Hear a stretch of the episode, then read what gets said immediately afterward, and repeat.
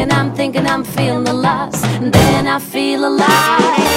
Ooh, that man is like a flame. And ooh, that man plays me like a game. My only sin is I can win. Ooh, I wanna love that man. 分享最美好的游戏时光，这里是 VG 聊天室之一周新闻评论。大家好，我是 FJ。我是罗斯特。这里是苏活，哎，我们到达了全新的一周，这一周很重要。为什么？因为我们这周末都很忙。对，什么事情呢？全在周而已。而且，当大家听到这一期电台的时候呢，你会发现，哎，今天好像不是周六呀。对啊，对呀、没有错，我们会在周五放出这期电台。那么我们是什么时候录制的呢？我们是这个周周四、周三啊，周四你这个每天过得有点啊，糊涂、有点混乱啊，因为我最近在忙一个采访啊。等这一个啊、电台放出的时候，应该那个采访也公布了，大家也可以去看一下我们去。期待一下啊！嗯我们是周四录制的本期电台，对那么周五会放出。所以说呢，如果大家看到周四晚上的消息，或者是周五凌晨的消息啊，对不起，我们这一周新闻评论在这一期里是没有办法覆盖到了，嗯，很尴尬，没有办法对，啊。这拆台状元嘛，就各种事情都很多。同时，我今天还干了一个跟拆台状元有关的事情是什么呢？啊。本来我们有每周恋爱小技巧，对不对？对，哎，还有，只不过我们这次要结合着新闻一起说。嗯，啊首先，我们说第一个新闻啊，正式的新闻就是我们录制当天的前一个晚上，刚刚通知的，很紧急，说二零二一年的陈台照所有入场人员都必须持有在上海本地七日内的核酸检测阴性报告。哎呀，那他不如在这个办展当天来说这个事情。你这人咋这么坏呢？我看你是有点阴阳怪气了，朋友。那确实啊，你确实啊你你要当地是不是？你还还得是当地啊，上海当地的这个检测报告。对，太难了而且还得是那你出了报告。对啊，你外地来的人怎么办？对他这个实际上，ChinaJoy 在他的官微上已经被骂的非常的惨了。嗯，这件事情其实怎么说呢？对我们来说是至少是绝对有影响的。对，嗯，对，这个苏活，你是早上几点去做的核酸？我昨天晚上接接到通知之后，赶紧凌晨一两点钟，然后预找了一个二十九号能直接做核酸检测的医院，然后早上七点钟就起来去，然后出发去核酸医院做核酸检测了。哎，你看，这就是敬业的编辑，这就是 VG 的未来啊！人家当场就开始预约。你看看我，我当时一看这新闻，我说：“我靠，绝对是假消息。但是这个是六爷发的消息”我主要就是第一个信息源啊，不是来自于六爷。啊，这样子是吗？，对，我的第一个信息源嘛，肯定不是六爷了，因为六爷其实发的比较晚了。哦，对，然后我当时就心想，这怎么可能呢？你明天就开展了，你前一天要求核酸检测报告，你是不是搞我，还是你搞所有的观众？对哎，结果他就真的是这么干了。对，其实而且一开始我接到通知的时候，我以为是只要参展方，嗯，呃，或者说媒体需要做，结果后来发现是所有游客也需要做。对，其实可以理解这个行为，因为这一波南京带来的疫情是很严重的。对就是你看现在北京已经有一例那个本地新增了，同时张家口的那个聚会实在是过于震撼人心，嗯，几百个人在那里一起摇摆，然后没有一个人戴口罩。我当时看的这张图，我觉得嗯。是有点危险，就所以说其实是很负责的，这个举措是很负责的，对因为我敢相信，川台照他们自己官方是绝对不想这个样子的，是应该也是跟政府交涉了很久很久。嗯，但是上海作为一个本身疫情管控就是比较严的城市，他做到这一点，我其实内心是有一点庆幸的。就虽然对我来说这是很麻烦，但是我觉得这能够确保最大程度的确保我们的一个安全吧。对，可以理解，但是又有些不太能接受吧？确实不太能接受。我如果我是媒体还好，嗯而且我就在上海本地嘛，对，而且。其实是因为我们是媒体，我们是必须得去，对，所以肯定会去做这个。呃再再麻烦，这个核酸检测我们都得去做。对，但如果是观众的话，那就说不好了。而且我们要考虑的是，可能有一些观众他是从外地来的，对，对这个就很麻烦了。人家外地来的不可能，或者说很难会是啊，我们三十号开始，那我就三十号早上到，我中午进去。他不太可能，对不对？对他，可能就二十九号到。那他买了二十九号的机票，他肯定不是二十九号当天买，对不对？嗯他，肯定是二十八号之前买，对不对？那么这个通知二十八号晚上发，那就炸了呀，对对不对？？机票也订了，酒店也订了，我来上海干什么？我是过来看外滩来了，人挤人，怎么办嘛？那他就得当场去做核酸。但这两天的核酸人多的要死，好吧？你接下来啊，对我今天早上就去做核酸了，嗯在我们公司旁边，上海市第六人民医院是一个三甲医院，非常的有水平啊，我就去了。我当时一看，我去，这上面至少排了一百个人，人超级多。嗯，当时我就掏出手机发出朋友圈，为什么？六院在哪里？在桂林路旁边，嗯在漕河泾旁边。漕河泾是个什么地方？上海有百分之八十的游戏公司都在在漕河泾。这附近。哎，当场我就开始发朋友圈，我说有没有在六院核酸排队的朋友？下面哗一群人 都在那里排队你抬头看到几个熟面孔，啊！我抬头一看，我说我靠，E K 啊！然后我就想说，让 E K 过来啊，对不对？跟 E K 聊一下。然后结果发现，哎，不太行，为什么呢？E K 带着他的同事，哦，对，E K 的同事啊，一名女孩子。我心想，算了，再往前看看吧。一看，哦，三星也在排队，三星在 E K 的前面。我接着排，我一看，哦，育碧的人在三星的前面。哦，再一看，哦，优星的人在我的后面。我就觉得，嗯，大家这个队排的很有效果，我就去跟人家挨个聊天。当场核酸排队的过程，加了俩微信，商务会谈啊，就此开始了。那我平时的 ChinaJoy 都是进了会场，或者说你到会场边上了，什么喜马拉雅呀、嘉里中心啊，对嗯你，才开始会谈。这开始上来核酸检测，我们就已经聊上了。他就是个小 CJ，哎，核酸现场小 CJ，嗯，我这个感觉，哎，这个不错哈。然后接下来就是本周的恋爱技巧，其实没什么用。就是说啊，我发现 CJ 那个队不是 CJ 啊，核酸的那个队已经说习惯了，核酸的那个队排的很长，对不对？对，嗯，那这个期间没有事情干，玩手机或者跟人聊天。你如果拉上一名异性，一起去排核酸的队伍，你们就有了单独的交流空间。我觉得你如果 CJ 是正常开的话，你拉上一名异性也有同样的效果。那倒也是，但是不是没开吗？我们要借力用力，对不对？而且更重要的是什么？你做核酸，对不对？你要么被捅嗓子眼，要么被捅鼻孔，对是吧？你被捅完的一瞬间，你的同伴、你的异性也被捅完这一瞬间，你就可以去关照他，说：“哎呀，疼不疼啊？我不知道，我瞎编了，这个 我也不是很懂。”两个人相处的机会啊，吊桥效应，可能捅的时候就很危险，就开始了心跳加速。本周的恋爱小技巧啊，完全是胡说的，大家完全不要信。你这个 你这小技巧是不是看到了 E K 之后有感而发？那倒也没有，因为跟他一起同行的那个人好像也蛮有名的，虽然我我其实不是很熟，就是那个观察者网的东晓。然后嗯就我就跟他聊了两句嘛，我发现这个人啊很开朗，就找机会请他来录一下电台，可以吧？好，嗯，现在 Joy 这个事情呢，总体来讲能够理解玩家们的愤怒，但是嗯同样的，呃，我觉得这也是没有办法的办法。对嗯，就我我我我觉得，如果严格一点说的话，我觉得他这个决策应该更早一点做。对他应该下定决心就这么干对，但是我早一点说，对，就确实像你刚刚说的，他可能是因为他主办方肯定也不想这么做，对，那他只能就去跟政府那方面去交涉，然后最后可能花了很多时间聊聊到最后就是这么一个结果。确实可能也没有想到南京这边控制的不是很好，然后嗯搞得全国各地现在都已经有了。对，是挺可怕的。是嗯行啊，这个大家加油吧，因为其实对我们来说，某种意义上其实是好事。为什么？嗯因为这样的话，肯定可以预见的观众会少很多很多很多，嗯，我们可能就没那么急。明天你去试完，可能就不用排队了。那我现在有点担心，我明天要采访的嘉宾没法来了。啊、那线上采访了，我都直接跟嘉宾我说，哎，咱们直接约场外吧，就不要进去了，啊怪麻烦的对。然后对面，啊，好啊，我们就约场外。我明天的采访全办场外去了，快乐的要死，对不对？嗯，还是希望大家能够注意身体，勤洗手、勤通风，戴好口罩没错，啊！疫情很关键，我们呢也是做好自己，千万不要得病，嗯，很重要。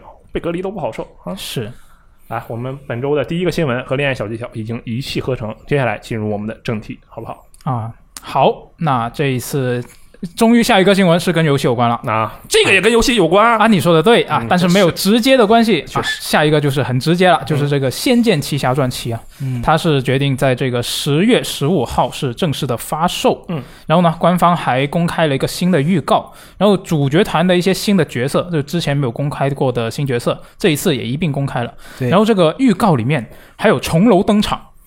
啊，这个重楼是什么人？应该玩过系列前作的朋友，大家都知道啊。嗯，就是在三代的时候，一个非常重要的角色。对。然后呢，这个重楼它是在《仙剑七》的试玩版里面是有一些相关的对话提到过他。其实就是试玩版最后一句话，就是整个试玩版它所有的剧情都浓缩在了试玩版最后面的一段话对对对，啊、就当时就提到他一下，然后这一次他是正式的亮相，正式的在出现在我们的眼前了。嗯，那这个啊、呃仙剑七》它的定价也已经公开了，数字版是一百二十八元，我觉得还还不错，这个定价，嗯，就很容易接受。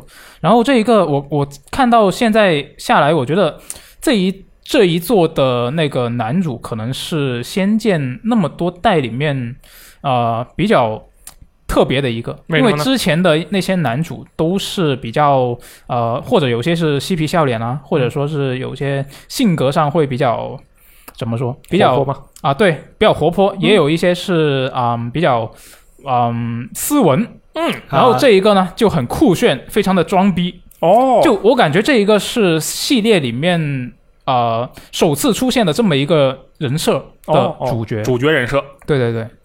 啊，但是这个《仙剑七》说起这个《仙剑七》啊，就是之前试玩版的时候呢，其实它小小的一段剧情，是嗯我看到网上是有很多的老玩家是非常不认可，为什么呢？就有很多喷点啊。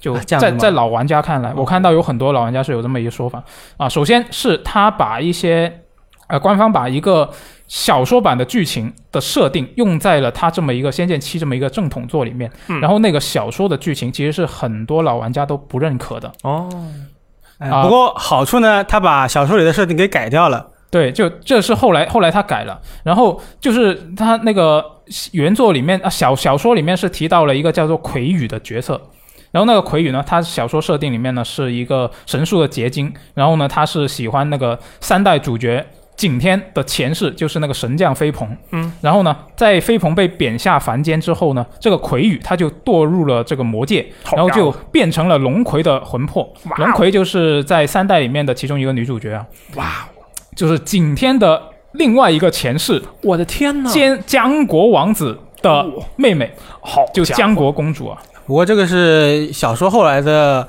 呃追加的设定吧。其实很多人把那个这篇小说当做一个。呃，就不不把它算算入正史里面，对对对就只是把它当做一个同人小说。对，说到底就是不认可嘛。很多很多系列老玩家其实不认可，因为他觉得这个呃龙葵跟景天的感情应该是兄妹感情。嗯，然后，但是他这个小说就搞得他们像是像是德国骨科一样，哦，就觉得是破坏了这份原本的那个纯洁感，嗯嗯嗯，所以很多人不认可。原来如此，然后呢，这一个葵羽就是葵花的葵，嗯然后是羽毛的羽。这个试玩版刚出的时候，《仙剑七》的试玩版刚出的时候，里面提到了葵羽这个名字，就是葵花的葵，羽毛的羽。但是很多玩家就在喷，你竟然把这个小说我我们都不认可的东西，你做到这个正统作里面来，嗯就很多人骂嘛。哦，那所以这个试玩版后来他也是改了，他把“葵羽”两个字改了，改成了花魁的魁，给予的予。嗯。然后现在我不太确定他现在算是一个全新的角色还是怎么样，就可能还得等他那个正统的、呃这作品本身正式出来才知道了。对，姚先其实，在贴吧里面回复了嘛，他们说，呃，他们不会采用小说的直直接完全采用小说的设定，而是，呃，依旧是魁羽是从神界堕魔堕下来的这个设定继续保留着，但是嗯他为什么会堕魔，呃，反而是会进行一些修改吧。嗯，所以最后怎么样，可能还是得看他作品正式的发售是什么样。对，然后当时《仙剑七》还有另外一些被批评的点，就是它的文案，就有些人觉得它不够考究。嗯，就比如说有一些有一个对白是“汝任务如何”，就你任务完成了怎么样了？嗯但是你这个除了一个“汝”字之外，你后面其实很就很白话文，确实，然后你就突然加个“汝”在前面，就感觉不伦不类。嗯。然后还有一个就是，呃，有一句话，有一句台词是“他尽一人之力，叉叉叉叉，他尽一人之力写完了微剧所有新闻”，哦。啊，就是这个其实是有语病的，就是应应该是他尽以一人之力嘛，嗯，然后就有很多类似的问题。当时也是觉得你这么一个呃作品，你在之前的作品，比如说是呃初代到四代这一段期间，其实这一方面都很考究，嗯，然后你后面就越来越不考究，这也是有很多一些老玩家他所不满的一个点，嗯。所以，其实我觉得这一个《仙剑七》最后它出来的效果怎么样，可能还得观望一下。但是另一方面，其实我们也能看到，其实现在是有很多玩家是对这个《仙剑七》的试玩版是有不错的评价的。对哦就像我我玩到《仙剑七》的时候，我没有这么多，呃，我或者说我没有这么严苛吧，就是感觉呃他这么说也还行。然后到了剧情结尾，看到突然他突然提到一句重楼，呃，方当时我当时我还跟秋雨是直播的时候玩的，就感两个人都惊了，嗯包括弹幕观众也一起惊了，哎，这个剧情竟然是会时间线是这样子的，然后会跟重楼有关系。你要知道，重楼可是系列算是最高人气的几位反派角色吧，也不能算反派了，而且也是系列算是战力天花板之一了。嗯，呃，然后这一座能会跟重楼有关系，就非常让人惊喜。包括而且这次他这次预告片里面还挺多展现出了感觉系列老元素吧，比如说呃那个他系列预告片里面一闪而过的。酒神，他好像这个技能在《仙剑一》之后就再也没出现过了。嗯，呃，包括一些老的经典怪物，然后这次的形象也比较让人的耳目一新吧。嗯，而且包括最后面，最后面不是那个重楼跟男主在拼剑嘛？嗯，我看起来很酷炫啊、呃我觉得他可能就只是放在一开头给你过场放一下，因为那个试玩版的结局不是说了嘛，男主是因为跟重楼打了一架，然后被重楼打败，嗯然后跌落了，不仅丢了剑，而且还被打回了果果子形态嘛。嗯，我觉得可能那个预告的最后一幕就是指他跟重楼打的那一下，看起来预告片看起来是旗鼓相当的，其实上可能也就过了几招，然后就被重楼打下去了。哦，嗯，有可能。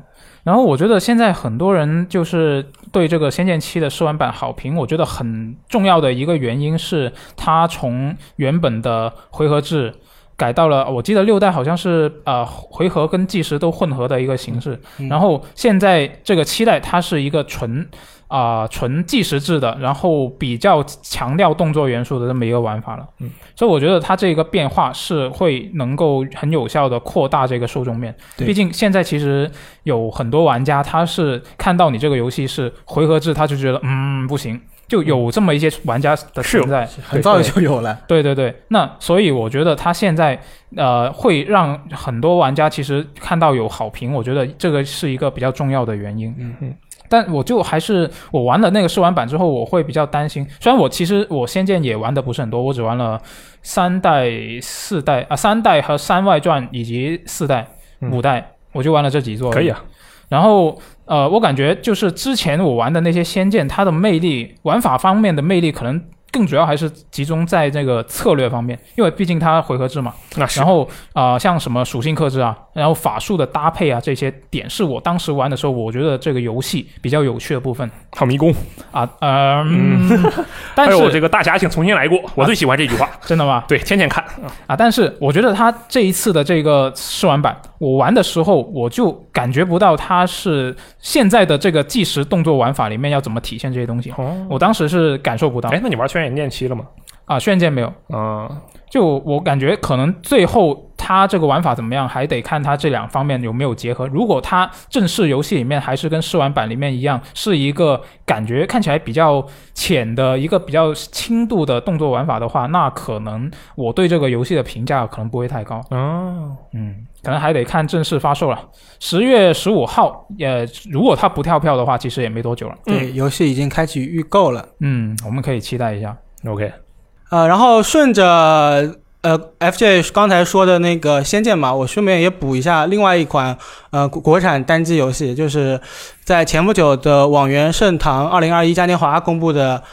呃，新消息吧，就是一个是《神武幻想》，望之声就是《神武幻想》的续作，它其实也跟《仙剑七》一样，从完全的回合制转变成了即时战斗制，而且比较让人亮眼的是，它的主角是一个大叔的形象，嗯，他就大叔带那个带孩子，其实可能国外的单机作品里面比较常见，但国内我感觉这还是一个比较少见的一个选主角选选择吧。一大带一小，对，包括还有一个就是公布说《古剑奇谭四》已经在做了，相当于画了个饼。但是我觉得，尽管只是画饼啊，新建无店家，但是有在做就已经很不错了。毕竟之前也传闻，就是古剑的核心成员有个别在离职了嘛嗯之类的，就是大家对古剑这个系列可能。不太看好，包括呃会不会担心古剑未来只有网游啊，只有手游？但是他既然说了《古剑奇谭四》我们正在做，那有可以值得期待的东西，那我觉得还是挺不错的。你们有没有发现，今年下半年其实国产游戏好像挺多的，嗯，对对？上半年已经涌现了不少好游戏了，像戴森球计划、烟火这样子。嗯，下半年那更值得期待。哎上半年感觉就是那种独立游戏方面的爆款比较多，对不对？然后下半年那边，你看啊，现在啊有这个刚才说的《仙剑》，还有什么《暗影火炬城》，嗯，对？吧？纪元变异也说是今年今年年内出，对哎，感觉不错。风来之国也有一个超长实际演示，对，二十五分钟，今天刚刚放出来的。对我当时都惊呆了，我说你这么个玩意儿敢放二十五分钟，你很有自信啊，朋友，对不对？那独立游戏敢演示二十五分钟，你不怕人睡着啊？我觉得很厉害，这个感觉好多国产游戏特别开心，对吧？而且嗯接下来肯定还有各种各样的游戏让我们去分享，我觉得这事儿特别好啊。与之相对的，也不能算相对吧，嗯索尼全球工作室前主席这周就说了一句话，说这个属于游戏机的时代正在走向尽头。嗯，当然，他说的其实是传统的商业游戏的模式的时代嗯正在走向尽头。就我们把这句话扩展一下，他是这个意思。如果看它的原文的话，嗯，就首先关于这句话，你们两位有没有什么想法？我觉得他这句话我我能够理解他想表达什么意思，嗯但是我觉得他这个表述可能有点问题。啊，怎么说就？我感觉他的意思是说，现在什么呃，像流媒体啊，各种各 各方面的娱乐习惯、短视频啊这种嗯，不同的呃娱乐方式，其实是越来越丰富。确实，那呃，你光是比如说居家娱乐这一点来说，你很多人并不一定要选择游戏机，嗯现在可以有很多选择，就跟以前是不太一样了。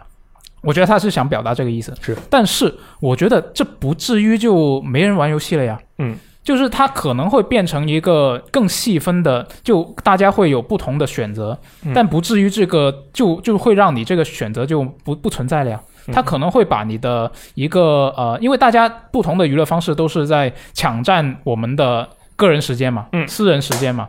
那我觉得他可能会分到的部分变少了，嗯，但是他不至于就走向尽头了。嗯，也没有那么绝对，应该。对对对，嗯而且我觉得他这个话可能另外一个层面的意思是说，你这个饼被分小了之后，分的少了，然后你原本你还是用你啊呃原本的这个三 A 游戏的那种投入产出去做这个事情，那可能亏损的概率会比较大。对我觉得他是这个意思。嗯它这个就像是游戏界的赛博朋克发展，最后就剩几个大头，所有小的全被吞了，要么就死了。对，他是说啊可能是这个意思。是我是不是有什么想法？我觉得就从我们这个立场，从我们主机游戏媒体的立场来说，不太认可这句话。为什么？就是毕竟主机游主机游戏机死了，那我们也活不了多久了那不一定，我们可以转型了。啊，那倒是。啊然后就是尽管他说是处于游戏机的时代正在走向尽头嘛，他这么观点是这样子，但是最近索尼跟微软公布的情报来公布的公告来说，其实可能跟他的。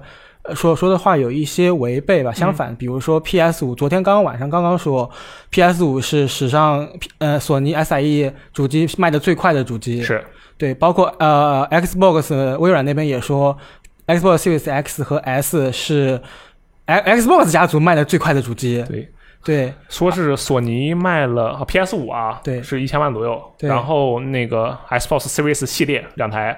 一共加起来，他们两个总共应该是有五百多、六百多、六百多、六百五左右。包括还有任天堂那边，任天堂 Switch 已经呃上一次最新公布的情报已经卖出了八千四百多万台了。嗯其实这个速度是跟当年的 Wii 不相上下，甚至有有超过的。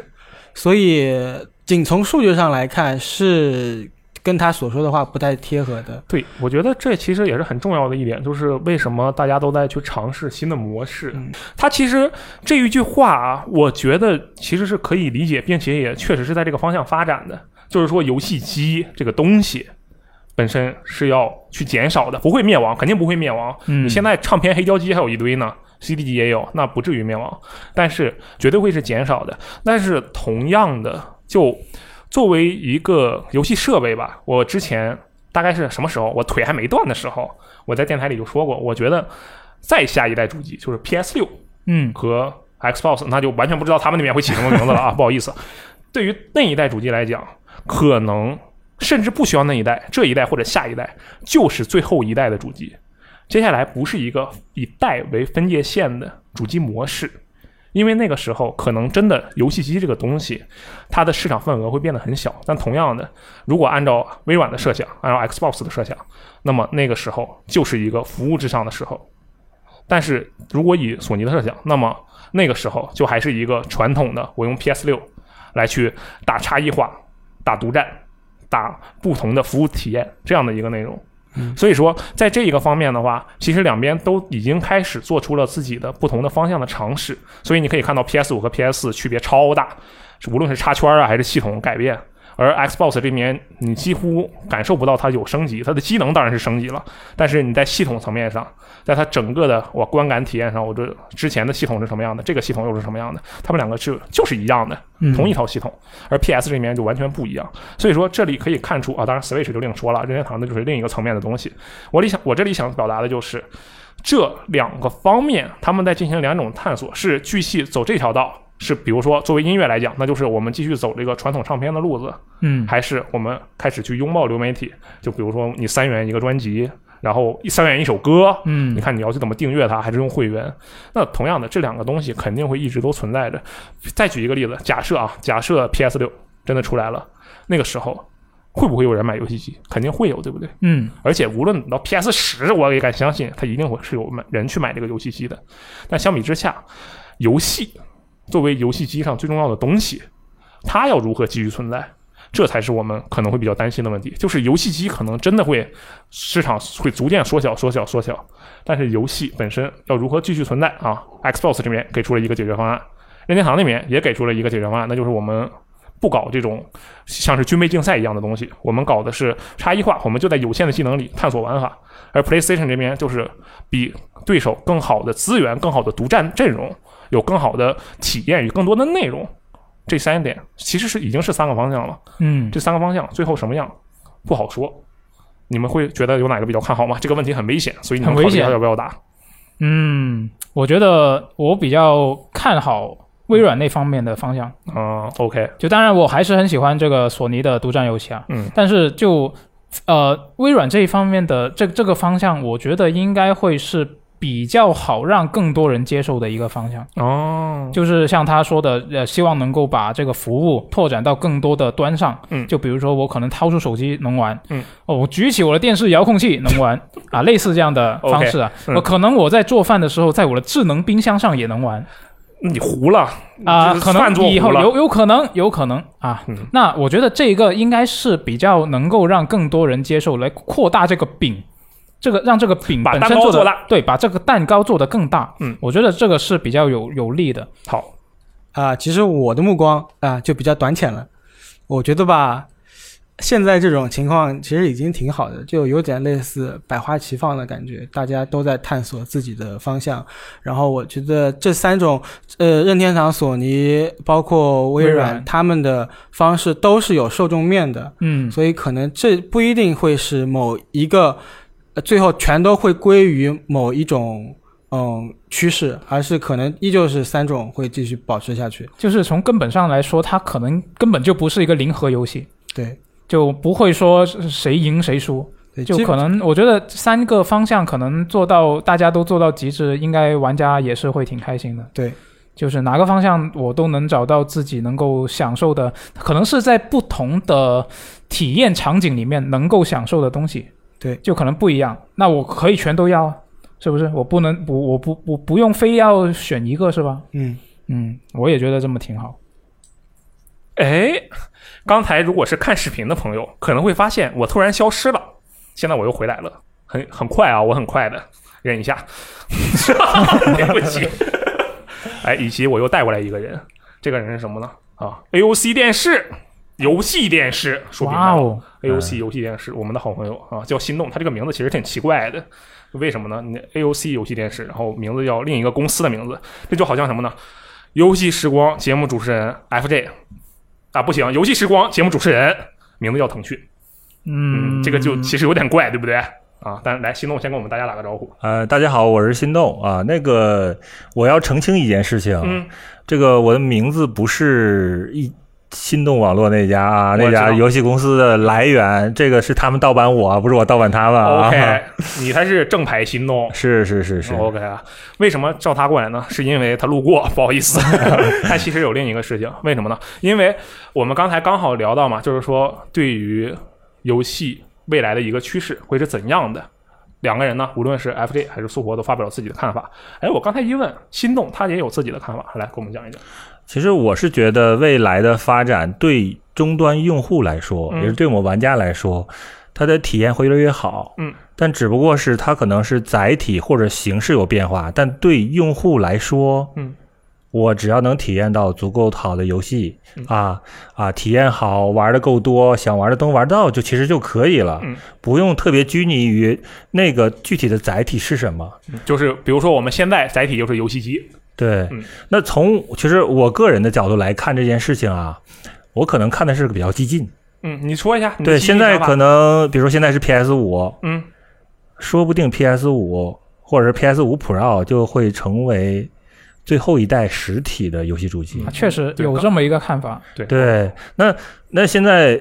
因为我们来看，是游戏机的生命周期一般都是七年左右。对七到八年，对，那去年二零年到到二七年，以二以现在的网络国内的网络发展速度的话，嗯那可能七年以后我的带宽已经不可计量了。确实那全球的带宽虽然不一定追得上中国的这个基础建设的话，但基本上也也应该是比现在快很多了，比现在。那基于这个事情，从成本从就是游戏主机厂商的角度来说，我要成本最大化，嗯，同时我要装机量最高，嗯，那我可能最现实的就是云服务。哦，我最我对用户来说，我远端当然要架架构足够多云服务云服务的设备，嗯，那可能是它的纯硬件成本。但对用户来说，因为大家的实际的游玩时间不是都集中在一个时间，是对，有闲时和忙时。那基于闲时来布的话，其实是从主机，比如说我可能全球的闲时嗯就那个装机量是一千万台啊，我们刚刚 好好 PS 五卖了一千万台 OK 对，嗯，呃，一千万台，那那闲这个啊，说错，应该是忙时装机量 一千万台嗯啊。那如果那基于这样情况下的话，如果是忙时装机量一千万台，它可能全球已经卖到两千到三千万台了。啊，那如果我就按这个成本去架构服务器的话，三千万台主机我就架概架构大概一千万台的主机对应的算力。嗯，那对用户终端来说，你只是一个完成，就是现在来看，可能 H 二六五解码的一个是硬件设备，那个成本就非常的低廉。啊那基于这个事情再来摊的话，整机成本可能最终就打个五折就够了。啊，对，基于这个事情，我也不用考虑未来的硬件研发跟迭代的事情，嗯，因为只要是符合我的系统的硬件，因为现在都是通硬件了嘛，嗯，MD 的一套设备，那 MD 迭代我就迭代我的我的我的远端服务器算力，嗯。用户其实不用更新，用户唯一可能要看的就是，哎，是不是我的解码的方式是有大的飞跃，嗯，那比如说未来几年 H 二六五肯定是不会大变化的，嗯那从一八年开始兴起的有一个 AV 一的解码，那成本就是已经没有版权费了。啊，成本更低，那这个带宽要求更高，或者是说带宽不变、清晰度更高的这样的这样的迭代，那可能都是五年到十年一个大周期迭代。嗯但是要考虑设备兼容，可能都拉到十五年嗯这样一个周期。所以对客户来说，我一次性投入两百块钱的一个小盒子，然后我再摊远端服务器，可能谈个五百一千块，嗯对我来说，我就能以这个价格玩到当下时代主机最好算力的方式，这可能是对玩家最经济，同时又是对主机厂商最经济，而且不会有盗版的哦，对，一个操作模式。嗯我觉得可能啊，可能是一个方式方法嗯啊。那他们玩游戏的时候需要用什么电视呢？那必须是用我们的 AOC 电视啊，AOC 游戏电视。OK，AOC 游戏电视啊，其实为什么要强调这一点？因为啊，我之前总是说啊啊 AOC 电视，但是每一次其实都会被心动纠正，对吧？我们是 AOC 游戏电视啊，大家记住了啊，游戏电视多了“游戏”两个字，完全配置不一样，啊。OK，价格贵一点点，性能高很多啊。啊，但是其实心动的这个观点，当然基础还是在网络确实能够达到这个标准的基础之上，对不对？啊，这个其实也不一定，但我觉得应该可以达到。但是是吧？毕竟我们也不知道未来会发生什么情况。说实话，我对这个方面是有点忐忑，所以我在这里我就要吹一波任天堂。为什么？前一段时间刚看了那本著作啊《盐田先生》，对不对？盐田先生说过的话，嗯我当时一看，我说：“我天呐，这人要是来领导 VG，我就在思考这些问题。不好意思，想一些有的没的啊。但是盐田先生当时说了一句话，就是堆量是不可能的。这大概这个意思啊，我只是嗯复述意思，具体的话是什么意思，具体话是怎么说的，我已经不记得了。嗯就是堆量是没有办法的，所以说我们要尽可能的找出更有趣、更好玩、更新奇的方式来持续刺激我们的用户。确实，并且啊，这一点其实跟刚才西诺说的这个有点像，就是嗯更加低的入门门槛，对不对？对，呃，严先生先生当时说，他和另一个人打游戏的时候，做游戏的时候，会找完全不玩游戏的人过来试他们的游戏。哦然后哎，哪个地方就这个完全不玩游戏的人，他愣住了，他不知道怎么办。我觉得这个地方一定要进行改正。哦，就任天堂的这个游戏设计的策略是，我当然我说的是非常非常基础的策略，就是所有人都能玩，并且一定不能在量上下功夫，而是在心意上下功夫。就这两个简单的策略，实际上就已经很难了。但是在这样的情况下，它可以确保一点，就是假设这之后真的是一个。呃，像新东说的那样啊，我天，什么游戏主机都变成了一个跟现在光纤猫一样的东西。假设它变成了这样的东西，但我觉得任天堂可能依然是那一个还在持续出主机，同时持续去进行一些传统的内容上的东西。因为你看它那些奇奇怪怪的东西，你如果你给它限制设备的话，嗯，那它就束缚住手脚了，它反而不能限制它的设备。像什么 Labo 什么的，对你像 Labo，到底是 Labo 还是 Label？到说实话，我到现在都没有搞懂啊。这个希望有一位知道的人确切的跟我们说一下，到底是 Labo 还是 Label？呃，同时呢，你看它之前的各种设备，无论是 Switch 现在的 Switch，还是 VU，还是 V，还是各种奇奇怪怪的形状的东西，就是为了确保每一代主机都有不同的新奇的体验。所以说，当我们在聊未来的，比如说游戏发展趋势啊，或者游戏机发展趋势，当然这个话题对我们来说其实是很大的。嗯，但是我觉得至少我们可能需要分两个方向去看，至少是两个方向，一个方向是任天堂单独作为一个方向，另一个方向就是 Xbox 和 PlayStation 这面的这个方向。同时，当然 Xbox 和 PlayStation 他们也在做出一些不同的东西来。所以这个回到这个新闻本身的话，属于游戏机的时代正在走向尽头。哎，这句话可能真的就没有什么问题。说的是游戏机，嗯，就以后可能不再是游戏机的天下了。这个刚才心动也是同样的观点，对不对？而且人家是吧，专业的，你看刚才说了一堆词儿，十个里面八个我不认识，不知道在说些什么。啊，开玩笑的，其实懂一些的啊，只是为了表达一下。没关系，不懂我们可以安排一期节目来做一哎没有，错，我们后面有的是机会啊。这个约一约。我们现在看着这个 AOC 游戏电视，就在这聊 AOC 游戏新闻，对吧？啊，我们嗯这个新闻就说到这儿，我们来说一说下一个，好吧？嗯，来，然后我们送走了心动，苏火又回来了我闪现回来了，啊，我们这个交接的很快啊。下一条新闻什么内容？前顽皮狗圣莫尼卡 IW 等发开发者组建了一个新的工作室，开发新的三 A 单人项目。嗯，这个新闻，我当时一看，我说这一定得聊啊。为什么得聊呢？实际上，我们看过很多什么业界大佬集结的那种工作室，对不对？对，啊，目前有什么成绩吗？好像特别是微软的那个，就是很多大佬，但是嗯现在其实没什么具体消息，没有什么消息，在开发《完美黑暗》的重启作。对，那个《完美黑暗》是一个很有名的 IP，嗯零零七精神续作的 IP 吧，算是。对，对，黄金眼啊，黄金眼。我之所以把这个新闻单独拿出来说，我觉得里面有一点很重要，就是说，你当你组建一堆大佬的时候，那么谁来做大佬里的大佬？啊，项目管理 PM 这个职位很重要。嗯，对不对？这其实是一个容易出问题的点。当一群精英你搞个梦之队出来的时候，梦之队虽然能一直连胜，但是那是什么？它是对于一个其他人的碾压。但那是篮球，篮球是确实是很吃团队合作啊。嗯，但是由于他们的实力实在是太强了，就变成了碾压。那么游戏开发不是这样的，它本身需要有一个 PM 或者是两个助理制作人来统筹项目，再向一个固定的方向去发展。这其实是会出现问题的。对，需要有一个人来掌舵。对，那么谁是掌舵的人呢？你都是大佬，那哪个大佬才是大佬中的大佬呢？嗯，大佬会不会不服大佬呢？哎，对，这就是个问题。同时，另一点，这个项目它在开发过程中，假设啊，假设真的有一个大佬中的大佬，嗯，这个东西真的掌控住了，那么在开发之后，开发接近尾声的时候，怎么收尾，这也是一个问题。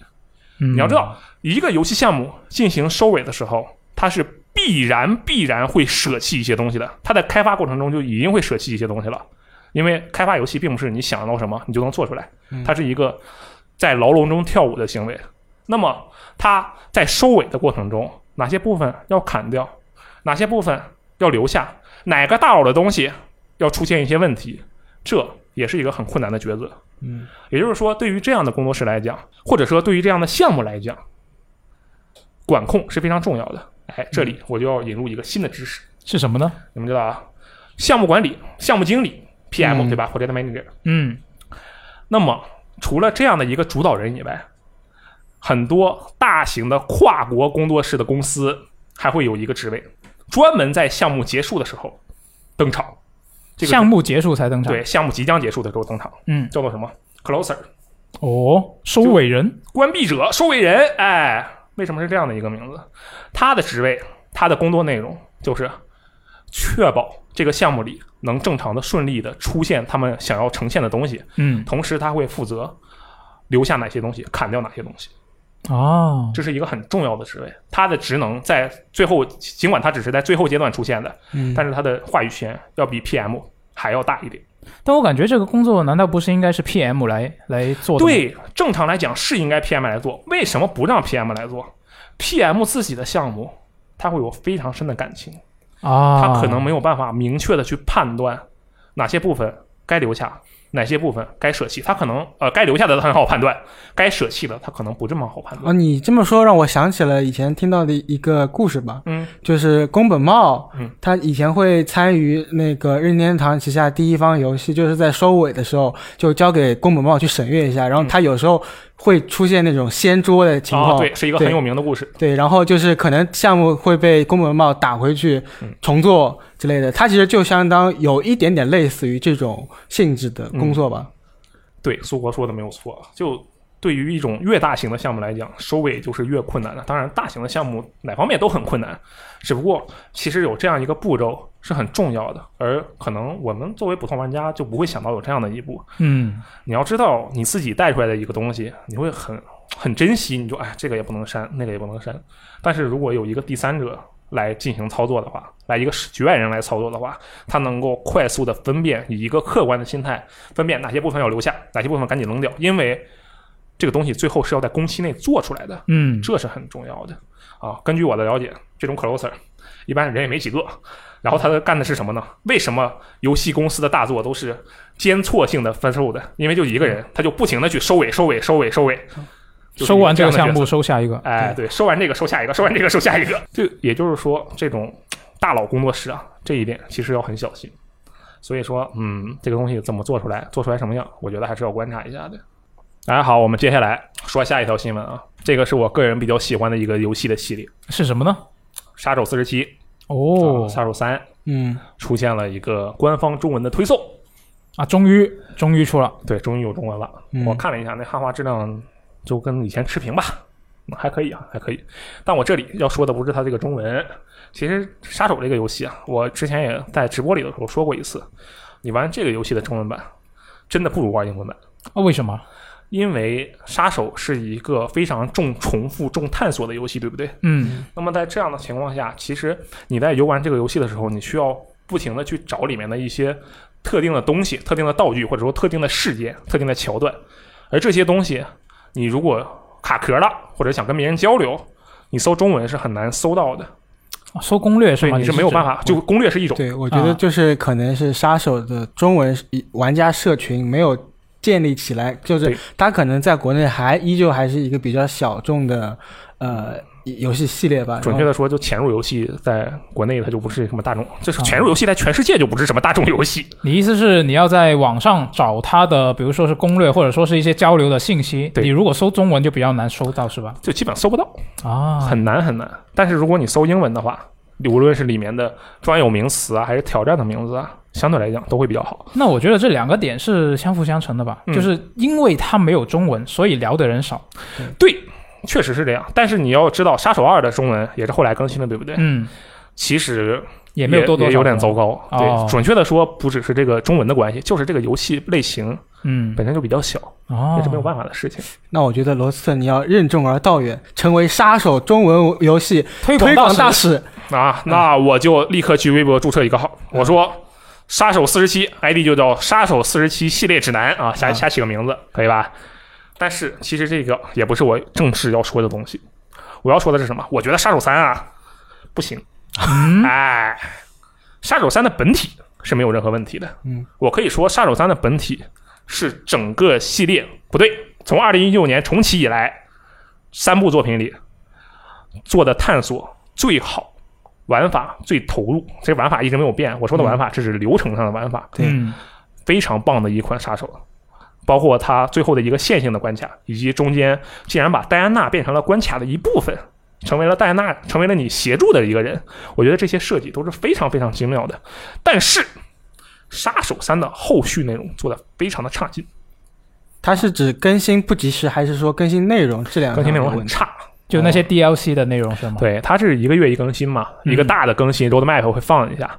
然后首先说啊，豪华版比普通版多了一些东西，一些衣服和一些独占的升级契约。嗯，这个升级契约呢，就是为一些原本已经有的关卡进行一些条件上的更改啊。这个部分其实是没有什么问题的，稍微贵那么一点点。有人就是想要情怀嘛，因为他送的是老杀手的服装。嗯，但是他后面竟然又出了一个 DLC，而这个 DLC 不算在豪华版里。啊这个 DLC 是什么 DLC？三十美元的七宗罪 DLC，目前已经出了四个了。这个 DLC 如果七宗罪每一个都是一张新地图的话，我会觉得哇，那这个东西可以的呀。那感觉超值，好像比本体内容都多啊那倒也是啊，啊。确实是这样。你这么说也有对，或者是针对原有地图进行一个非常大的更改，有一个单独的挑战啊，单独的系统，啊，或者说单独的挑战内容、单独目标也可以。但实际上，它的七宗罪每一个都是原本一张地图的升级契约，它的格局小了，哦，哎，所以我觉得这一次杀手后续更新非常的不可以，很菜。我上油管看一下，我就看，嗯，下面肯定有人骂他，然后我就一看，哇，下面全在夸，我说你们都有病吧？我就有这种的感觉，为什么？就感觉，哎呀，玩家们好像有点有点放弃。难道你已经忘了当年《杀手二》的后续更新内容是怎样的了吗？那么多新鲜的内容，《杀手初代》也是啊，我说的是二零一六年的初代。嗯，这个《杀手三》的后续更新真的比前两多差好多好多。我觉得啊，大家要买只买本体，后续 DLC 也不要买，等它后面再出一个什么升级包，或者是它后面更新真的内容质量上来了，嗯再来买，好吧？嗯，但是还是那句话啊，它的本体这个设计是非常不错的，可以看到它在对它的下一个项目就是 Project 零零七这个项目进行一些探索，确实是不错的。嗯，大家是吧？看一看，看一看。好，然后顺着《杀手三》更新中文，我临时补充一个新闻：嗯，微软模拟飞行也确定要支持中文了。确实情愿的结果。对，它是之前国内玩家在呃微软模拟飞行的社区进行发起了个请愿，然后短时间内就收到了一千五百多个支持吧，这已经是成为他那个社区里面。就是投票支持数最多的一个请愿了。然后，呃，微软模拟飞行它官方它有一个月度的半月度的开发日志报告，嗯，它每个月半月或者一一段时间都会收集那个社区内请愿数最高的前二十个吧，嗯，他会给，然后给一个回复，比如说，呃，这个请愿他是否决定加入，或者说那个请愿是否决定做不了。呃做不了嗯，或者说什么时候会上线这个支持更新。然后上一次就是韩国玩家请愿成功了，然后这样子我们中国玩家也看到，哎，这样子可行，让我们去发起了这个请愿，然后现在终于正式的，呃，那边也看到了我们的一份呼声吧，嗯然后就很高兴能看到这次。呃，微软模拟飞行能确定支持中文，对，有有那个 Xbox 主机的朋友们啊，可以试一下。为什么可以试一下？因为它有一个点非常的厉害，就是其实还原这种事情啊，我就不说了，大家都知道，就在这里找自己家、找咱们编辑部是都能找到的。但是有一点我觉得很厉害，就是它的航班跟天气是实时的。实时，对，就比如说台风那段时间，嗯，你就在里面开，然后你去那个它烟花那个旁边的云层，你可以看到它的那个云的颜色，还有它下雨的状态，是实时的。啊，我以为你要说烟台风那段时间它就禁飞了。啊，那没有，那没有那么真实啊，这个确实是不错的，就大家可以体验一下，好吧对？嗯，哎，那接下来要聊的这一条新闻呢，其实是两条啊，都是我比较关心的 VR 相关的新闻。利益相关了。啊、对，你要说利益相关也对，嗯就是这个 Oculus，它这一周是有两个新闻了。首先第一个呢，就是这个官方它是宣布，这个 Oculus Quest 2它会引入一个实验性的程序接口，然后呢，这个接口呢就会允许这个开发者利用头显上的摄像头做混合现实的内容。啊，啊混合现实对 MR 就是给不太了解的朋友解释一下，就大概是这么一个情况，就是我们说的啊、VR，就是整一个所看到的东西都是虚拟的，就是相当于把你丢到另外一个世界里面去。对，丢到一个虚拟空间就是 VR。然后 AR 呢，就是用一个摄像头拍摄到的一个实景，然后在实景上面叠加一个虚拟的东西，嗯，这种就是 AR，然后混合现实是什么呢？这个 MR 它就是 AR 跟呃 AR 跟 VR 的一个结合，就是相当于是把这一个虚拟现实的东西套到这一个现实的实景里面。其实它跟 AR 有点不一样，就就如果详细解释起来可能比较复杂，就这里就不展开了。对 AR，其实我们现在你就说宝宝可梦 Go，对，包括大家马上就能理解了。对对对，对没错。那这一个呃混混合显示混合现实的内容呢，其实它之前是并不支持嘛。然后这个 Oculus Quest 2它是头上面有几个摄像头，嗯，然后那个摄像头呢，其实它的分辨率是非常低的。哦，就它本来的作用是用来你戴着那个头显的时候，你不是什么都看不见嘛？对，就比如说，我想我戴上去之后，我如果我想摸个什么，我想喝口水，我想摸个我要手柄在哪儿，可能就类似这种东西。哦这种情况下，你就可以启动它那个一个功能，就是可以打开那个摄像头，然后就看到你现在所处那个环境的一个情况。就是你戴着那个头盔，你还能看到你周围的大致的景象。对对对，你是轻轻拍两下，你的头显它就会切切换成那个功能，哦切换出那个功能。然后它的拍到的那个画面其实是有点，我不确定那是不是黑白，但就不是完全彩色的那种，哦，就其实分辨率又低，然后你看到的全是噪点，就其实不是很不是很适合作为一个真正的我们所说的那种摄像头。我觉得就是你防防止你摔倒，防止你触碰之类的。对它本来是这么为了这么一个目的设计的。那现在它加入了这一个混合现现实的内容的话呢，它其实就要用到这个摄像头了嘛。但是它做出来的内容效果怎么样，可能还很难说。它这一次新闻公布之后呢，这这个消息公布之后，其实官方是也展示了一点点啊。诶，我们呃，如果你现在看的是视频的话，也能看到我们新闻里面的配图，它那个动图里面显示，其实那个就网格是很严重的这个画面。嗯，就分辨率很低嘛。然后这一个功能，我想了一下，就可能还得看这个开发者他能做出什么样的创意。对，就必须要有很有创意的一些想法，才能把它做出一个比较好的体验。就假设他要做游戏的话，因为官方他举的一些例子，它是作为一个，比如说是一些远程会议啊什么的，都是些软件性质的。对对对，就不是游戏方面的。嗯然后我看到有评论区的人就啊、我们的用户他就说这一个感觉可以用来做恐怖游戏。哦，这样的是吗？是吗？你你感觉它它这个分辨率那么低，然后它又是黑白的，就你在一个获取信息不是很完全的情况下，如果做恐怖游戏，我觉得应该是一个可以考虑的想法，就应该挺不错的。然后呢，第二个新闻呢，也是这个 Oculus Quest 2相关的新闻呢，就是这个 Quest 2它本身自带一个海绵的面部衬垫嘛，嗯然后这个衬垫它之前是有呃报告说，就官方其实也承认了，引起了百分之零点零一的用户皮肤过敏，这个用户的比例其实比较小。对，我自己用其实也还好，呃，但是这个官方呢就比较重视这个问题啊，他就宣布了未来所有的这个 Oculus Quest 2都会配备就自带一个硅胶套，然后呢现有的产品它是打算全部停售，然后把现有的产品全部都加上了这个硅胶套之后再发售。哎，那他有没有提到，就是已经拥有现在这款 Oculus Quest 2的玩家呃用户，能不能自己去买一个这种硅胶套，然后它有提啊，不用买，它会免费提供给你，啊那就好你只要去官网申请一下就好。啊，那就好。但是我不确定，就国内啊、从那么远运过来顺不顺利就很难说哦，啊，这个就很难说啊。但是反正官方是有这么一个呃，我觉得就挺好嘛，就你免费也可以拿得到。嗯，呃，但是这个新闻有一个让一些老用户比较不高兴的点是什么呢？就是基础款它的储存空间原本是六十四 GB 嘛，嗯，两两千四百元人民币，两二四九九人民币的那一款最低配的，现在这个基础款呢，它的储存空间是升到了一二八 GB，就翻了一倍。那所以就会有人觉得啊，我首发好像吃亏了，售价还是不变是吗？售价不变，对，因为确实有这么一个感觉哎，啊。不过我记得当初 Quest Two 刚推出来的时候，大家就当时是大家就觉得这已经是一个非常性价比很高的对 VR 设备了对啊，它竟然还能继续加量，是，那确实是。就我觉得，呃，老老用户觉得吃亏也情有可原吧。就我我自己也买了嘛，嗯，我觉得确实有点，嗯，但是就也不是非常难接受的一个事情，不至于非常难接受。就只能说，我觉得他可能，我觉得他这个做法，可能他把售价象征性的调高一点点，可能会能够让老玩家舒服一点那。新玩家可能不太乐意。那你象征性，比如说你只剩一刀，它变成三百刀，二九九变成三百，那我觉得也还行吧，就类似。不过这个他已经决定了，也没办法。嗯啊，那说到这个 Quest Two，其实我自己买到现在，确实也没有怎么用。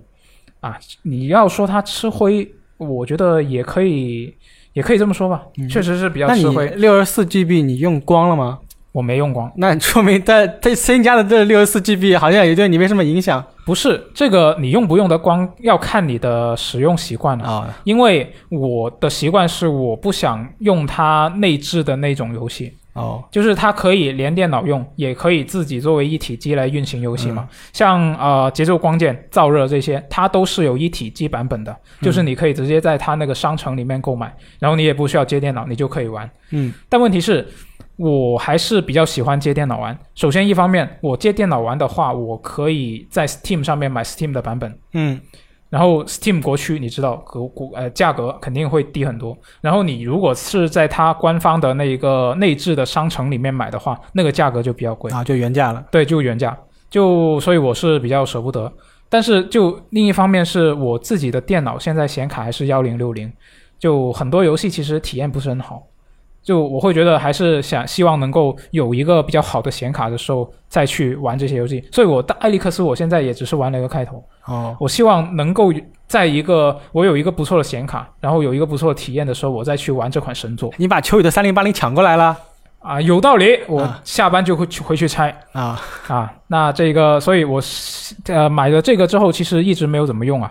但是就这个事情本身，你如果不是很介意买它商城里面的那些游戏的话，我觉得它体验还是很不错的。嗯因为我买到手之后，我第一时间就去下载了像节奏光剑啊、燥热啊这些比较热门的游戏的试玩版，我试过了，都试过了，就试玩版都试过，其实体验真的很不错。嗯，那如果你要呃接电脑的话呢，其实我觉得这个设备本身比起它，你说它二九九刀很实惠，那我觉得就这是本身本体实惠是一方面的，但是你要呃有一个比较好的用它来有一个比较好的打击体验的话，嗯，其实你还需要挺多的额外开销。哦，这样是吗？对，那首先你需要一个 USB 三点零的数据线，那条线必须得是三米长。哦，我想起来，你最开始，呃，做刚刚拿到快字做的时候，你去采购了一堆东西。对对对对，我当时就买了很多东西啊。首先是这个数据线，就如果你打算以有线的方式去连接的话，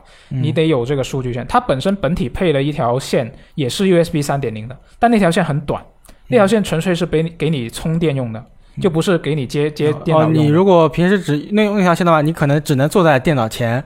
也不行，你得趴在桌子上，你得趴在桌子上，好吧那取决于你的主机放在哪里。哦，因为它那个线真的很短，就跟你一个手指的长度差不多。哦，那真的是不行对，真的很短，所以你是没有办法用那个来连接电脑用的，所以你得买一个数据线。然后它官方卖这个数据线，我印象中是挺贵的，好像是具体我不记得了，好像是二十刀，就挺贵的，反正。但是我们有淘宝，你可以买得到。啊、这是一一个开销啊。然后，如果你希望用这个无线连接的方式嗯去连电脑的话，那你还需要一台我支持 WiFi 六的路由器。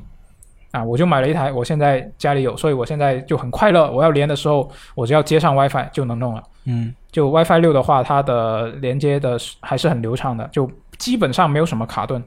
那这个又是一笔开销，然后还有其他的一些配件，比如说第三方的头带，就它本身的那个头带只是一根带子，就是不太稳稳定，也不是不稳或者说让你不太舒服。啊、对，很不舒服，就是它会只是一个普通的有弹力的带子嘛，哦，它就箍在你的头上，然后呢，你整个头显它本身并没有非常的重，但是在它那个袋子的佩戴方式下，它整个头显的那个重量就会压在你的脸上，嗯就像我一样，如果是像我一样颧骨比较高的人，嗯那戴着就很不舒服。我当时没有第还没有买第三方头戴的时候，戴可能半小时到一小时左右，我就觉得我的脸就麻了。哦被压压到啊好像没有感觉了，就非常难受。所以后来我是买了一个，也是淘宝买了一个好呃，印象中呃好像几十块还是上百块，应该是一百块左右吧。哦这么一个第三方头戴，然后它就会有一个比较好的支撑，把这个机器的重量放在你的额头上，嗯那那个体验就好了很多。然后这个又是一笔开销啊，然后还有收纳包，还有硅胶套，就硅胶套就是上一条新闻说到的那一个呃，它那个面罩的硅胶套，嗯。因为它毕竟它原本是一个海绵嘛，就如果你出汗什么的，就比较容易弄脏，所以我觉得硅胶套还是很重要的。然后除了硅胶套呢，还有手柄的套，因为它那个手柄它不像是嗯，不像是呃 V 社的那那一个手柄那样，它可以固定在你的手掌上面，它没有那样的设计。啊，你要再自己弄个环吗？对啊、类似的东西，就是你可以自己加一个，其实淘宝都有卖，你加一个呃套上去，然后它就可以把它固定在你的手掌上，啊，就是类似 Joy-Con 的那个挂绳是吗？也不是挂绳，挂绳它本身就有，哦，就是一个完全固定在你手掌上，你可以在一个手掌完全张开的情况下，它也不会掉下来哦的那种。就因为它那个呃手柄其实也支持手指的动作检测嘛，嗯那如果你不能把手指完全展开的张开的话，那那个功能其实就用起来不是很方便。只靠挂绳的话，其实也不太好。嗯所以这个也是必须的。然后再加上，如果你像我一样是近视的人，那你还得买一个近视镜呃镜片我感觉你这么说完，好像很多人要劝退了。啊，确实是，这些都是劝退的点，我觉得是。你这个近视镜片，它本身这个头显的话，你要戴着眼镜塞进去，其实也不是不可以，但是就相对来说还是会难受一点。嗯它也放得进去啊，取决于你的脸有多大，这个也、也取决于。那所以这个近视镜片对于近视的人玩家来说，其实这个也是必备的。然后镜片的话，我记得是淘宝上是大概两百多块，还挺贵。对，镜片比较贵。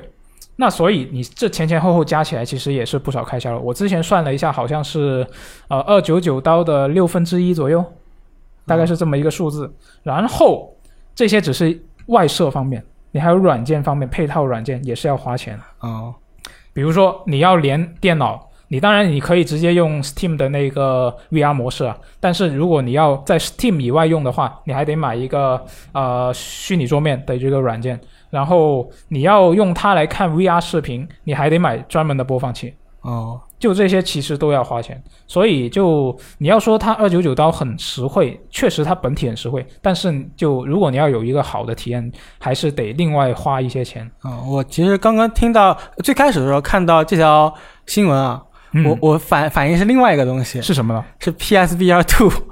啊我觉得我我当时想到的是，哎，你想那个 Oculus Quest Two 能进一步改良，那现在压力是不是 PSVR Two 那边的压力是不是更高了一点？然后他们是不是呃也需要针对它相当于也是个竞品嘛，就是嗯针对、针对竞品来继续做一步进一步的市场调研，或者说是考虑。然后我听到了你这么多呃类似就还要再买的东西之后，嗯我希望啊索尼啊，如果听到我们这些电台，你把这些东西都考虑进去，你肯定能战胜 Oculus Quest Two 真的吗？啊，就是这样。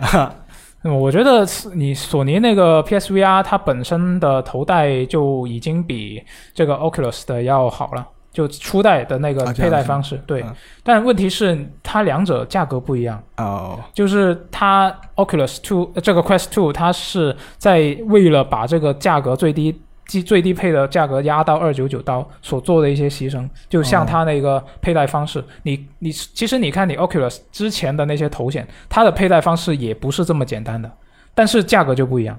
哦，我觉得这是一个它压缩成本的一个做法吧。那所以这个只也只能靠这个牺牲体验，那我们就为了要有好的体验，就自己花钱去把它补足了。啊，那就希望这个显卡能够尽快把价格降下来，我就可以去玩一下这个神作。哎，那接下来我们来聊一个跟游戏无关的新闻。，DC 本周又有大新闻了。没错，好，啊我是秋雨啊，DC 秋雨比较 前 DC 粉丝，好吧？前可还行，你现在不喜欢了吗？不行了，我现在看见 DC 我有点犯怵，我跟你说。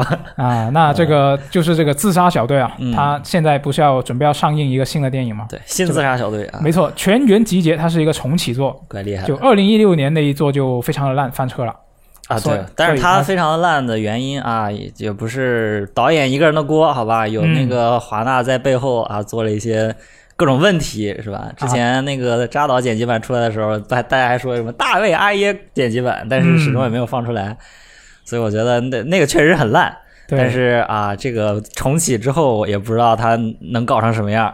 哎，这个重启之后可能有点看头，因为为什么呢？嗯。最近它是这个北美的影评是解禁了，然后很多相关媒体嗯。对它的评分、对它的评价是非常高的啊，我觉得你看之前那个猛禽小队的评价也很高呀，啊，是吗？那出来是什么样啊？我现在对 DC 不敢有一点期待，是吗？那反正我们来先看一下它的数据啊，这个烂番茄新鲜度百分之九十八，嗯啊，Metacritic 它的评分是七十八分，嗯而这个 Met- Metacritic 它的分呢一般是比较低的，有七十多分，接近八十，其就实已经很高了。错了，是吗？对对对，嗯然后这个好莱坞报道，他是给这个影片打了八十分。他说他这个片子呢，找到了跟前作截然不同的下作又令人享受的风格，嗯也讲了一个值得你看完的故事。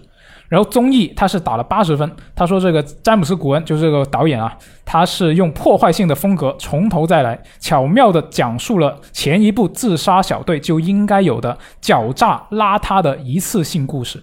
就它可能没有办法，就不是不是那种能够让你反复观观看的作品，但是嗯看一次爽一次挺不错。就很多这样的评价其实都都比较高啊。我就看到这么一个评分，我就觉得它会不会是这个 DC 拓展宇宙整个电影宇宙里面的一个比较不错的强心针呢？那没事，现在 DC 已经没有宇宙了，首先，然后这个我觉得啊，就是这个詹姆斯·古恩这个导演，嗯，他之前不是拍《银河护卫队》嘛，对他是那拍个导演吗？是对，就是那个导演。他拍这种多人运动的片儿，我觉得是没啥问题。就是那种啊，华纳的那个高层说，我们想就想拍这种，就照着那个漫威给我拍，然后就找了一个 漫威导演拍了一个漫威一样的片儿，我觉得没什么问题啊，他们喜欢就好，是吧？那可能到时候大家去看一看，爽一爽也不是不行啊，但是不要抱太高、太太高期待，我觉得。嗯，你这么一说，就是之前嗯猛禽小队其实也是评分比较高嘛。啊你，这么一说的话，可能这个还得观望一下。猛禽小队那，看完之后什么玩意儿啊？我靠，就之前之前猛禽小队跟神奇女侠一九八四其实都连续都口碑不太好嘛，啊，那个神奇女侠确实是不太好，对，对就都不太行。嗯，但是这一个自杀小队的话，我觉得它有一些里面的一些操作，我觉得还是比较聪明吧。就比如说这个始皇嗯威尔史密斯，他是因为档期冲突就没有参演这一部。对，他在前作演的是那个死射啊，对，死射。那后来是找了这个伊德瑞斯·艾尔巴是顶上演这个死事儿，啊，但死射换人了是吗？呃，原定计划是这么，他他没有上是吧？这座没有死侍啊。对，是没有。你听我说完，他原定是让他来顶上演这个死事儿，嗯但是后来呢，他就改变主意了，他是给他换了专门换了一个新角色，这样就你换了一个新角色的话呢，你就可以为之后你威尔史密斯有机会可以再回来。啊，那还是保证了一个跟前作的连续性啊，还还挺好的。对，其实你要说连续的话，它跟之前二一六年那座它是没有关系，它已经说了是一个重启作嘛，嗯就已经没有关联了。但是那我觉得始皇有机会回来的话也挺不错。嗯然后这个新角色呢，他是叫做叫做这个血腥运动，它是在 CW 的那个电视剧《超女》里面其实已经登场过了。嗯，那我觉得之后如果这一次真的口碑能够有不错的表现的话，那他肯定也会有续集嘛。哎，对啊，那有续集的话，我觉得始皇能够回来，他可能就能够有更进一步的一个啊、口碑的提升啊，但是前提还是得这一集他得啊有一个不错的表现。我觉得你看个热闹还是可以的。嗯而且有一点我想吐槽的就是这些这这次的这个妆发啊设计太太太卡通了，感觉有点儿。太卡通吗？对，它定位是个二级，但是你看那人穿的都跟 cosplay 似的。我记得最早的时候有一张路透啊，嗯大家就觉得这个是不是什么演马戏呢什么的，那颜色都那么鲜艳。你看那个扎导的那些，他就身上有很多的各种细节，嗯，看起来就很有质感。但是你看这个这个赵喜娜，她穿的那一身就看起来特别像 cosplay，啊，特别鲜艳 对，就？很神秘，我也不知道为什么啊。就现在就觉得这个像像你刚刚说的，就现在 DC 没有宇宙了，嗯，对啊、就感觉它很乱。他开心就好嘛，反正这个大家也就图一开心啊。真看自杀小队还得去看动画片啊，自阿卡姆突袭，对，推荐大家看一下，还是啊，不错的。我也看了，确实不错。对，那这个自杀小队全员集结，它将会在八月六号在北美上映，然后它会同步登陆这个 HBO Max、嗯啊，这意味着什么呢？这意味着我们很快就能拿到档源可以直接可以直接看到了当场就看啊啊。当然对，那推荐大家还是去充一个 HBO Max 的会员。对，就能支持还是支持嘛，是，对，嗯该看了。该看了。好，好，那聊到这里呢，大家应该就发现了，我们现在的人突然就变了。哎，我是阿罗，没错，他是阿罗啊，他还是舒活。可以，啊，就这，因为这一期就比较特殊嘛，然后你看我们放的时间也跟平时不一样，嗯，就是因为这个周末是这个 China Joy，对。那我们就有其实有各种各样的安排嘛，就你看阿罗他中途就不见了，聊着聊着人就没了，没错就是我只好上来顶住。对他去赶场子了，嗯，那这个没有办法。好，那这一次我们其实也聊了不少东西了，那有又有神神秘乱入的嘉宾是吧？嗯，对，心动老师，啊是请大家支持那个电视游戏电视，好对？，AOC 游戏电视啊，就这一期我们其实聊的东西也不少。那我们下一期就可能看一下还有什么比较值得聊的大新闻。你看嗯我们这一周其实本身比较值得单聊的大新闻也不多，所以我们这一周也没有做那种单期的聊一个新闻的新闻评论。然后一方面也是因为我们顾不过来啊。那所以看一下下周我们会有什么大新闻。然后我们去 CJ 的话，苏活你是有什么安排吗？我到时候会有几个很神秘的采访，呃，反正到时候，呃，录去完 CJ，我们几个去 CJ 的编辑也都会到时候回来录一期 CJ 的见闻，嗯呃，到时候分享一下自己，包括自己在 CJ 期间游玩到的游戏啊，啊呃。接触到的各种好玩的事情呀，包括比如说这次疫情突发情况之下，你你还那批去做专门去做了核酸检测，然后来 CJ 的观众，肯定他们也肯定会有一些特别的理由吧，要坚持要参加嗯这次 CJ。我去采访一下他们呀，或者说去问问他们，包括工作人员，去跟他们聊一下自己的感受，到时候我们拿回来再分享给大家。嗯，啊挺好。那请大家继续关注我们的节目啊。好那我们就下期节目再见，拜拜拜。拜拜。Ma vie